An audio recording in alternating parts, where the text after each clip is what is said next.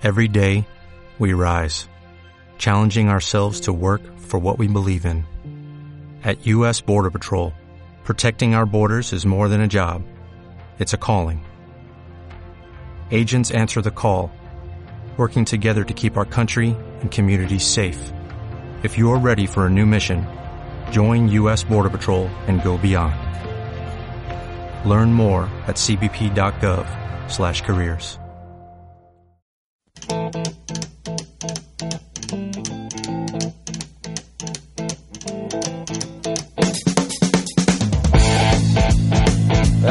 Welcome, ladies and gentlemen.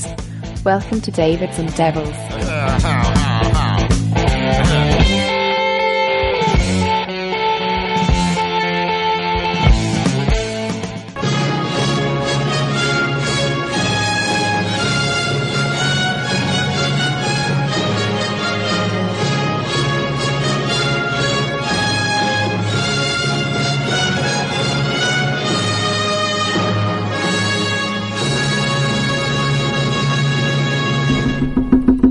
Eccoci qui in Eurovisione, in Eurovisione per In- questa in puntata. diretta da Kitzbühel abbiamo David and David Nuova puntata per eh, il duo comico di Ormai Cioè, ormai sì, vabbè. sì, vabbè. Rimaniamo così. Allora, precisazioni, prima di ricordarvi i contatti, eccetera. È successo un po' un patatrack per la puntata precedente. ci hanno- Qualcuno ci ha scritto. Qualcuno ci ha scritto. Allora, chie- non chiederemo scusa a nessuno perché non c'è nulla di cui chiedere niente, scusa. Scusa, scusa, scusa. opinione. Cioè, co- che? Così al ma. No, semplicemente noi abbiamo dato un quadro così da, come abbiamo detto in puntata più volte, da ignoranti sulla faccenda, basandoci su quello che veniva. Eh, Che leggevamo. ribadito che leggevamo perché stavamo proprio leggendo le varie Perché- cose in ricerca Esatto, eh, ammettiamolo, stavamo leggendo come sempre, noi andiamo a vedere un po' quello che capita sul web e lo riproponiamo. Quindi non volevamo eh, assolutamente schierarci da una parte o dall'altra, ci stavamo solo schierando contro il decreto Pillon. Semplice, Esatto, no? bravo, hai era, sola- era solamente questo. Comunque, andiamo avanti. eh, direi che questo è il momento di annunciare i nostri contatti, di dire il tema di questa puntata, perché sarà una puntata perché veramente. c'è un tema Ecco, questo è un bel problema. Però Esatto. vabbè, no, allora i contatti, andiamo su- ordine. Contatti. Contatti. Radio. Sardegna Web, chiocciola CSM, webmedia.com è la nostra email.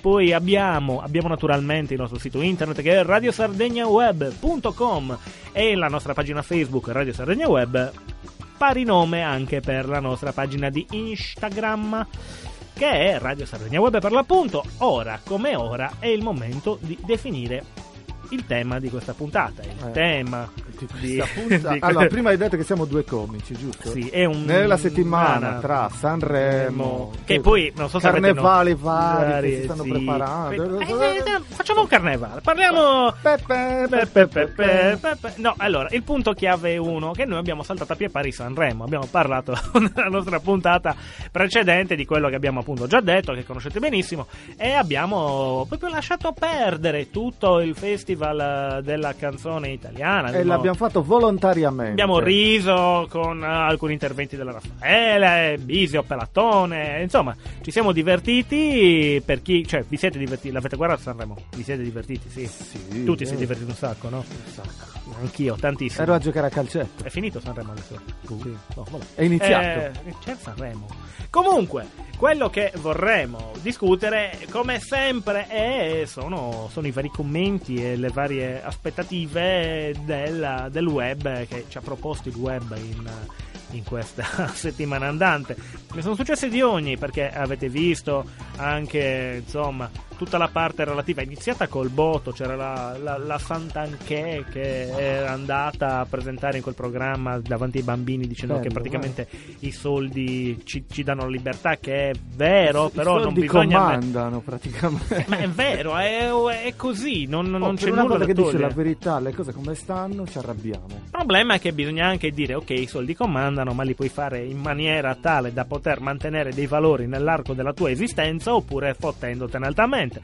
Però- La seconda che hai detto. esatto. La Questo- seconda questo che hai non, no, no, non ho visto la trasmissione, mi auguro che l'abbia definito, però mi era bastato la settimana precedente lo sco- l'incontro scontro sempre sui temi di quella trasmissione con eh, Vladimir Luxuria eh, e quanto, quanto, quanto è stato, che comunque è simpatico. No, comunque dicevamo, eh, i temi di questa settimana sono legati a quello che abbiamo visto sul web e sul web effettivamente si è parlato di Sanremo fuori dal contesto, Fuori dal dal contesto musicale. musicale. giu- Cioè, il fattore musica è rimasto, salvo per alcuni, un attimino così. Eh, io Noi non parleremo del Festival di No, Sanremo. no, no, lo lasciamo, lo lasciamo ai posteri. Musicalmente, Eh, almeno, musicalmente, no, perché? Cosa Come fenomeno dire? di Dobbiamo dire chi ha vinto, dobbiamo dire chi ha No, perso. no, No, no, ma non ci interessa, lo sapete, rimarrà in eterno così. Ehm, niente, direi... Però sentiremo pezzi di Sanremo, per- di quelli belli Eh, facciamo, vecchi, facciamo un po' di, di questo. Sì, perché non- ma, ma iniziamo con così. Parliamo del, di, di questo.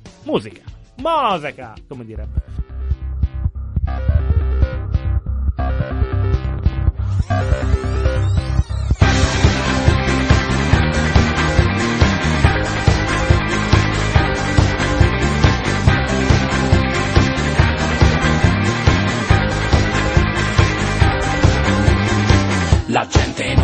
voglia di pensare cose negative, la gente vuol godersi in pace le vacanze estive. Ci siamo rotti il pacco di sentire che va tutto male, della valanga di brutte notizie al telegiornale. C'è l'Italia paese di santi, pochi idraulici, troppe badanti. C'è l'Italia paese della libertà, egalité e del gioca giù e c'è l'Italia se destra ma c'è, dipende dai punti di vista. C'è la crisi mondiale che avanza, i terremotati ancora in vacanza. Ma meno male che c'è Carla Bruni, siamo fatti così, salgono Sarkozy, che bella Carla Bruni, se si parla di te il problema non c'è, io rido,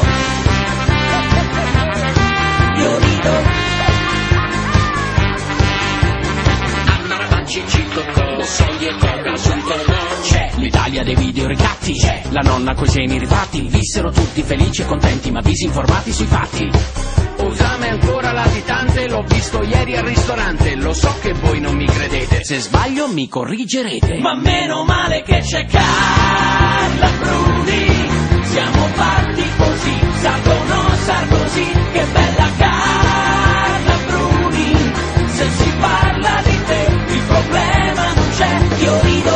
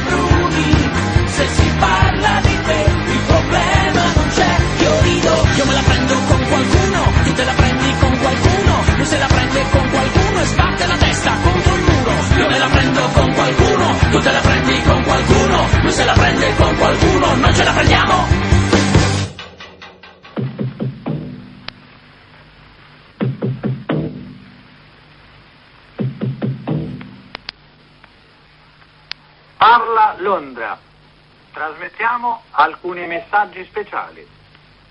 Felice non è felice. È cessata la pioggia. La mia barba è bionda. La mucca non dà latte. I will not be easy, and it, it, will not be easy, and it will be not happen tomorrow. However, while we design and ah, ah, implement Scusa, no, solutions, aspetta. we also need to bring however. However, the two main measures contained in our budget law, hmm. citizen income hmm. and the flexible retirement age, mm-hmm. are our immediate answers to our country's most urgent needs. Ora, Ora, Ah, avevamo- Noio, Noio, volevo non volevo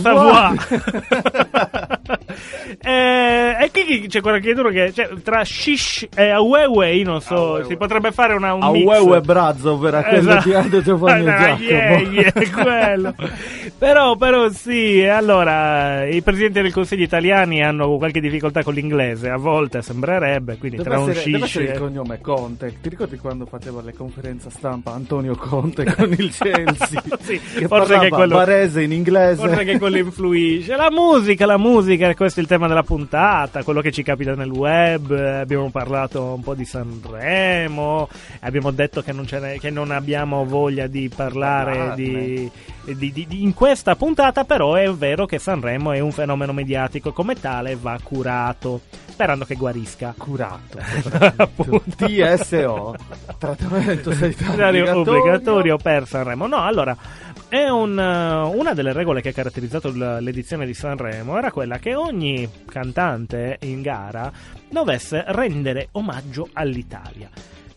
Mm, sì, In omaggio. in omaggio. Noi abbiamo sentito adesso un Cristicchi che effettivamente ha reso omaggio alla Francia in quel Esatto. periodo, probabilmente anche all'Italia. Insomma, è un po' un mix, eh, però non ha avuto il successo sperato, ma anzi è stato demolito in un modo o nell'altro perché sappiamo che Sanremo fa crescere sani e forti o demolisce eh, e ci rende morti. Una se, se. Sanremo ti demolisce, poi di solito fai una bella carriera. Caspita, sì, Vasco ma Rossi ultimo, Vasco assolutamente, assolutamente, devi essere anche in gamba, ovviamente, devi essere, devi essere anche in gamba. Quello che fa più ridere in assoluto è che per lo stesso Sanremo si è creata una clac su Twitter.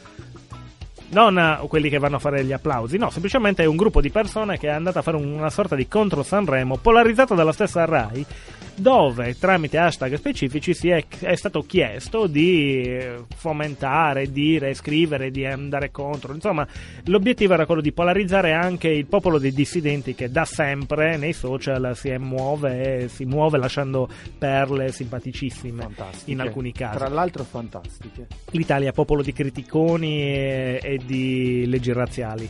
È Ti stato quando c'era quando? il festival di San Scemo? No, Che era quello demenziale, con la musica demenziale. Beh, Parallelamente a Sanremo Facevano facevano San Scemo? Un festival che si chiamava San Scemo, dove c'erano i vari Dario Vergassola, insomma, Mi mancava gente che faceva. no, non lo sapevo, interessante. Era fantastico il festival di San Scemo. Senti, ma secondo te, adesso parlando mm, un po', un po' seriamente, Seriamente ma- noi, vabbè, un pochino.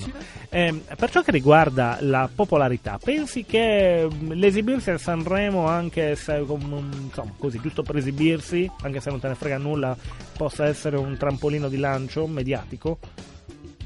Sicuramente fa, cioè, essere a Sanremo fa parlare, una, una parte di persone parlerà di te poi. Mm. Com- come dicevamo prima, puoi arrivare ultimo ed essere un grande o puoi arrivare primo ed essere dimenticato il giorno dopo. Però in un modo o nell'altro funziona. Funziona, certo E funziona. continuerà a funzionare, presumibilmente, no? Ma sì, Sì, e diciamo cos'altro sì. funziona per la musica in Italia lo scopriremo dopo un altro brano di quelli simpaticissimi, e anche questo tratto da Sanremo. Ok.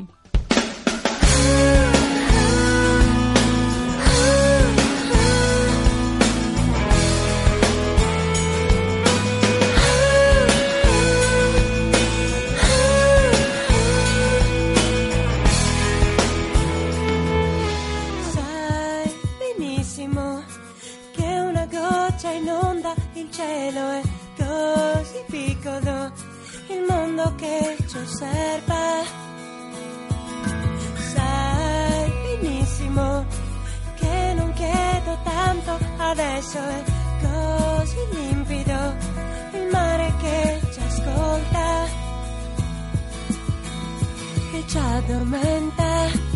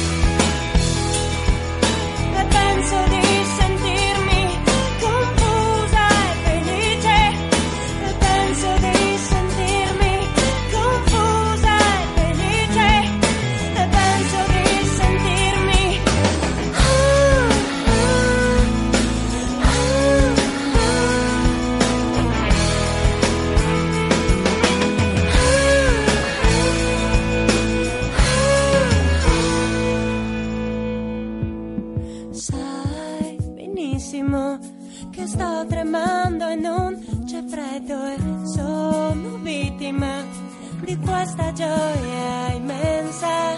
Sai benissimo che nulla può scalfirci adesso è così fragile il mondo che ci aspetta, che ci spaventa.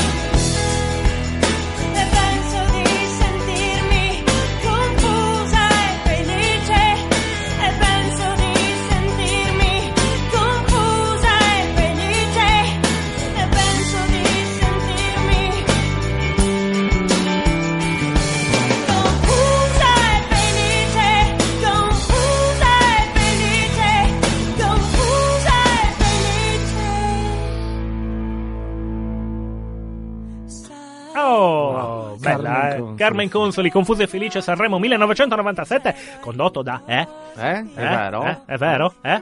Eh, sì, Mike Buongiorno, buonanima, come diceva nonna. Eh, È bella, bellissima canzone. Lei forte, veramente forte. Eh, L'hai mai vista dal vivo? Sì. Brava. Brava, Caspita, quanto è brava. Ma poi qua aveva molte cose, c'era proprio un po' alternativa. Ma adesso è molto diversa. tanto- Adesso, però, caspita, ma una carriera questa donna. E comunque, comunque, confusi e felici vi vogliamo tutti noi mentre ascoltate questa puntata di DD che attualmente andrà un attimo in pausa per gli spot pubblicitari. Eh, fate È tesoro, vero? fate tesoro dei acquisti. consigli per gli acquisti. Eh, eh, è vero? A dopo! Ciao!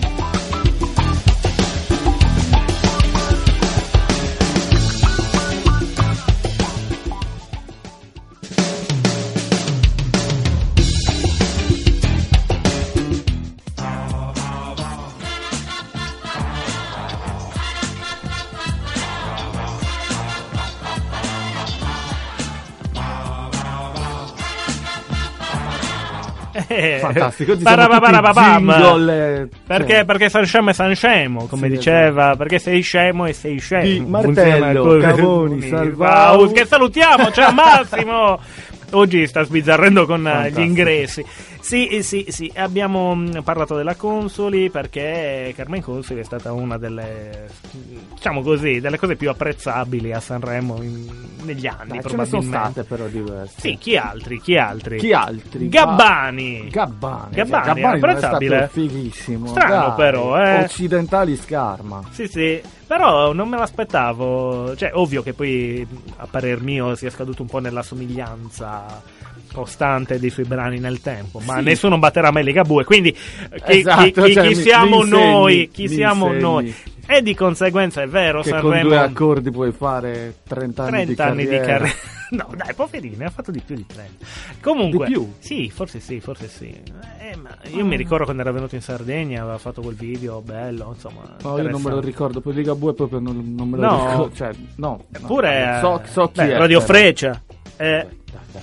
Credici. Sì, credici anche tu, è fantastico. Sa- Fantastico, un altro programma Guarda che... che faccia, guarda che Guarda faccia. che faccia. Cosa farà Massimo Salvao in questa puntata? Ci Quel- metterà un'altra sigla, però, però, Quel però. bluesman di Liga Bue, vero Massimo? Eh già, beh, vedo un- una- la tipica mano a carciofo che dice ma di che cosa stiamo parlando? Gesti comprensibili in tutto il mondo. Di cosa stiamo parlando? Stiamo parlando di musica, stiamo parlando delle opportunità che la musica ti dà, stiamo parlando dei social che si buttano a capofitto nei confronti di questi programmi e di una macchina che è quella di Sanremo che è enorme. Ma noi non dobbiamo parlare di Sanremo No, d'altronde, eh, tra no? l'altro mi viene in mente Sì? una bella notizia che avevo letto tipo una settimana fa sull'Ercio. Ah, sull'Ercio, che dice Che l'Ercio? diceva- che è la testata giornalistica Aspetta, più aspetta, bella di questo pianeta. E non è giornalistica, credo. Mi no, era boh. piaciuta talmente tanto che l'ho conservata. Addirittura, la cerco, cioè sì, conservare perché- l'Ercio significa questa è fantastica. Beh, eh, ne abbiamo citato più volte, prima o poi dovremmo anche mandarle una Pensa, puntata. all'Ercio. Saltato l'accordo ricordo sul vincitore a rischio Sanremo 2019. Ah, Lo cacchio. diceva tanto tempo fa lei. Beh, oh, è capitato a volte di sapere in anticipo il vincitore di Sanremo, eh, ma perché? Perché magari c'era qualche leaking di notizie nella sala stampa e ti arrivavano degli sms eh, tipo, oh, comunque ha vinto il tizio, ma lo devono ancora dichiarare, sono lì, eh, sono- ti sto aspettando davanti alla tv da 40 minuti e tu lo sai già, mi mandi pure i messaggi. Sì, esatto. Poi c'era un accordo tacito capitano. tra Maria De Filippi e Sanremo. Dici, c'era- era tacito, secondo me chiacchieravano No, molto tra di loro, cioè, eh. era, era palese che Eh, ah, era palese. faceva Amici poi vinceva E ha vinto Sanremo. Sanremo palese, poi. Sì, palese. Con che cosa ha portato? Di palese. Porta accordo- palese, porta palese. Era Ah, dannazione, No, era Sanremo. fantastico, No, no, fantastico era era Sanremo, Sanremo, cioè, non era fantastico. Fantastico, ricordi fantastico, Sì, anni sì. 80. Belle sigle, Lorella Cuccarini. Ah, no! eh no! Eh no, io Ma avevo sì, tutti questi ricordi per Oh, eh, oh, Vabbè, oh, ok. allora sì, senza nulla togliere ai balletti, eh, però le cicale. Eh, Per cui la quale cicale, per cui la cicale, quale, che cicale. penso sia la canzone preferita dei Pentastelle. No, No, dai, dagli hotel, intendevo degli quello. hotel 5 stelle. Sì, Hotel 5 stelle super lusso. super lusso, super lusso. Però noi dovevamo parlare di musica, invece stiamo continuando a tergiversare su altri temi. tergicristallo. a tergicristallo. Noi dobbiamo riuscire, ora come ora, a far ascoltare ai nostri ascoltatori l'ascoltabile di Sanremo. Che è Ok. quello che per ora abbiamo fatto con i nostri brani, no? Cos'altro c'è di ascoltabile che è stato criticato Beh, a Sanremo? Allora, di Gabbani abbiamo parlato. Gabba- mm, abbiamo detto che Più- Gabbani abbiamo detto cioè, mi è che- venuto con che- un orango in pubblico. Fantastico. Eh, Cioè, l'orango in pubblico è L'orango stato sì, è stato bello, bello, bello, bello simpatico. Ma precedentemente c'erano Elio le anche storie tese, ci sono stati. Elio e le storie tese, addirittura. Non ti ricordi che belle canzoni che Cacchio, hanno io fatto tutte me le ricordo. Le, le storie tese è fantastico. La- Mi piacerebbe. La, terra dei cachi. Ma terra dei ca- la terra dei cachi. Com'è La canzone mononota. Senti, ma l'ascoltiamo la canzone mononota che può essere interessante. Bellissima. La allora, canzone mononota. di bella, Elio bella. e le sue storie tese, la canzone, canzone mononota. mononota.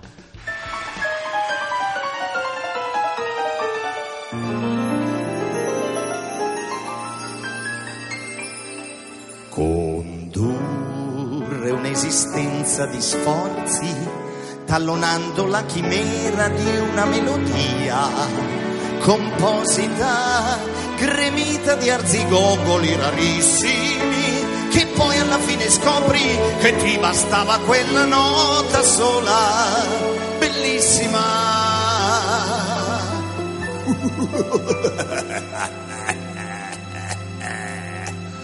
Che sciocco non aver pensato prima alla canzone mononota, una canzone poco nota con una nota e quella nota è questa, è la canzone mononota.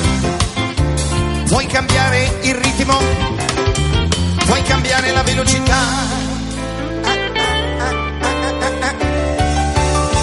Puoi cambiare l'atmosfera, puoi cambiare gli accordi, la puoi fare maggiore, minore, eccedente, diminuita. Puoi cambiare il cantante, Puoi cambiare l'argomento, puoi cantarla da solo, puoi cantarla tutti insieme con il coro. puoi farla fare all'orchestra. Mentre ti prendi una pausetta.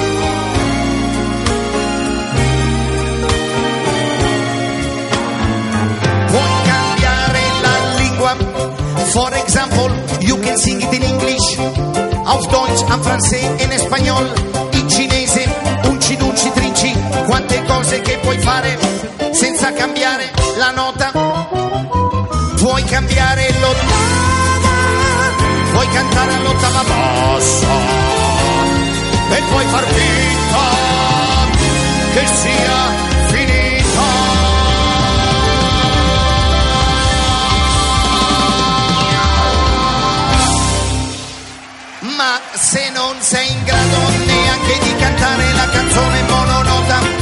consigliamo di abbandonare il tuo sogno di cantante. Se sei un cantante virtuoso, stai attento che qui basta che fai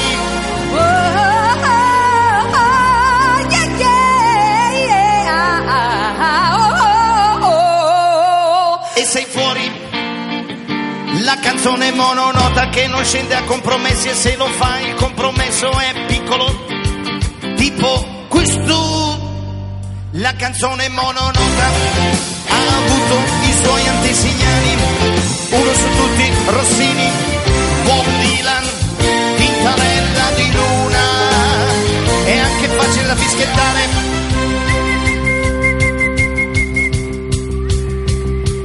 Facilissima, democratica, osteggiata dalle dittature, fateci caso, l'ino cubano è pieno di note. C'è poi il samba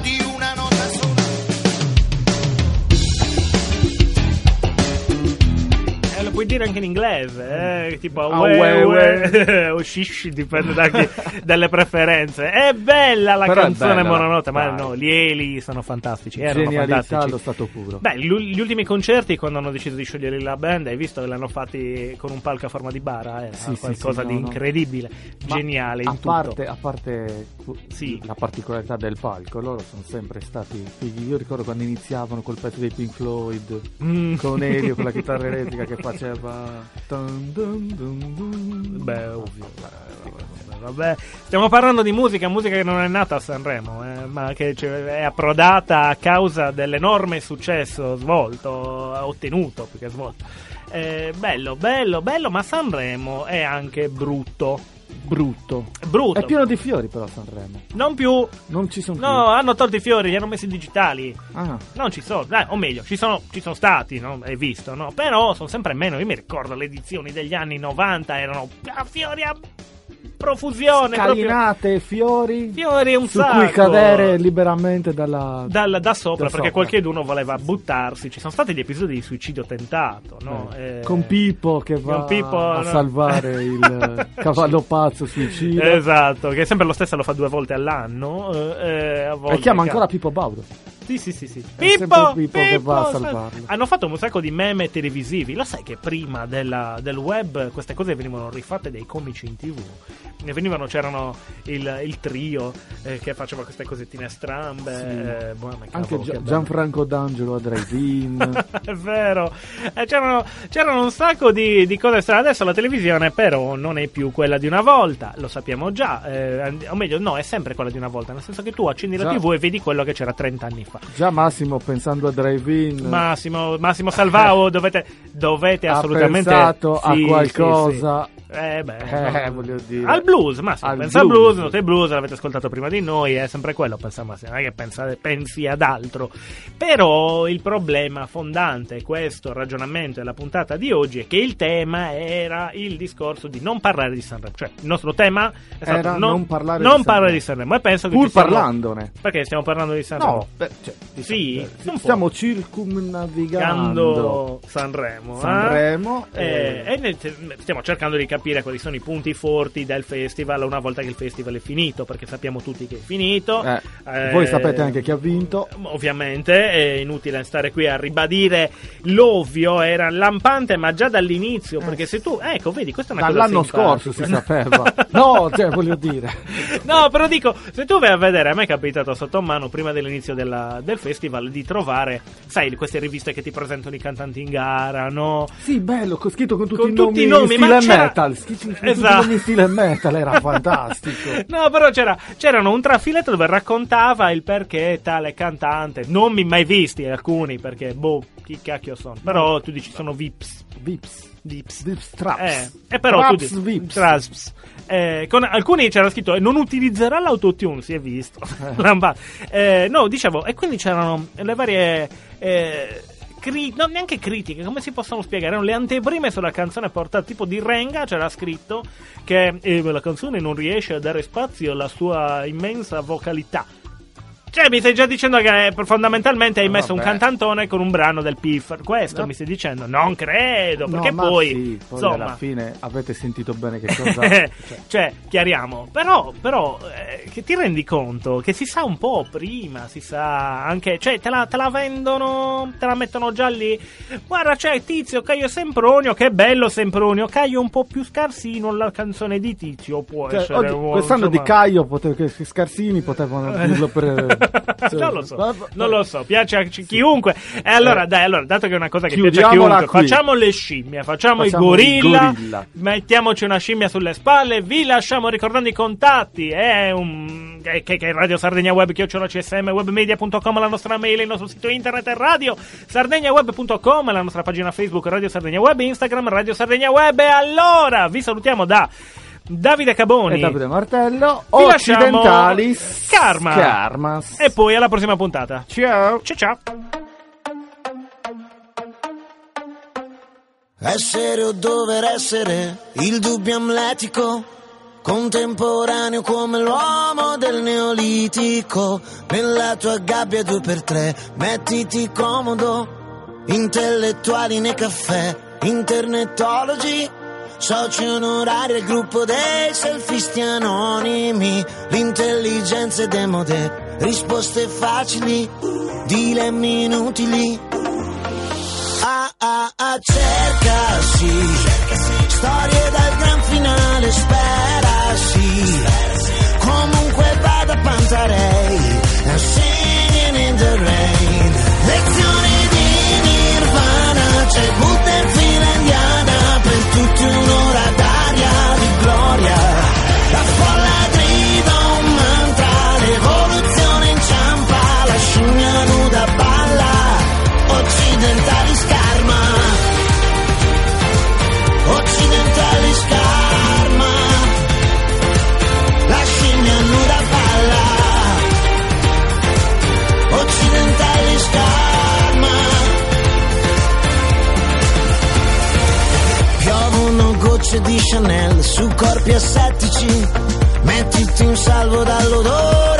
tuoi simili Tutti tuttologi col web. Coca dei popoli Oppio dei poveri. Ah ah ah cercasi Umanità virtuale sex appeal. Comunque vada Pantarei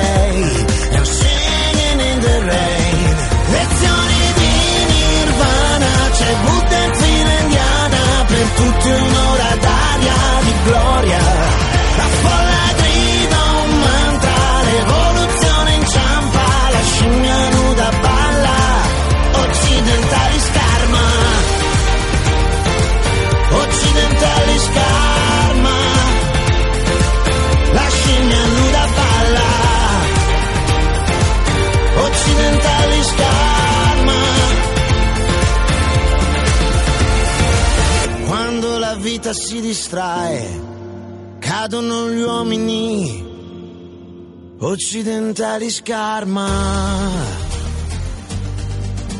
Mm. Occidentali scarma. La scimmia si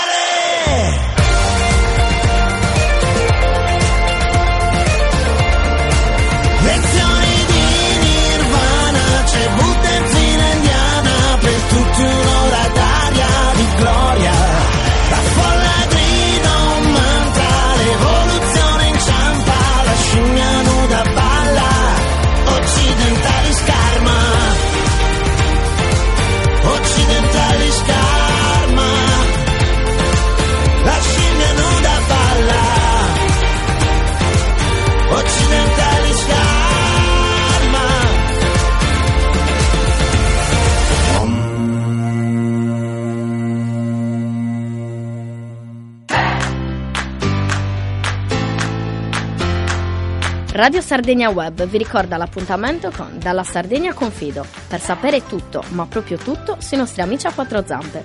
Ogni mercoledì alle 17 conducono Stefano e Daniela. Resta in ascolto.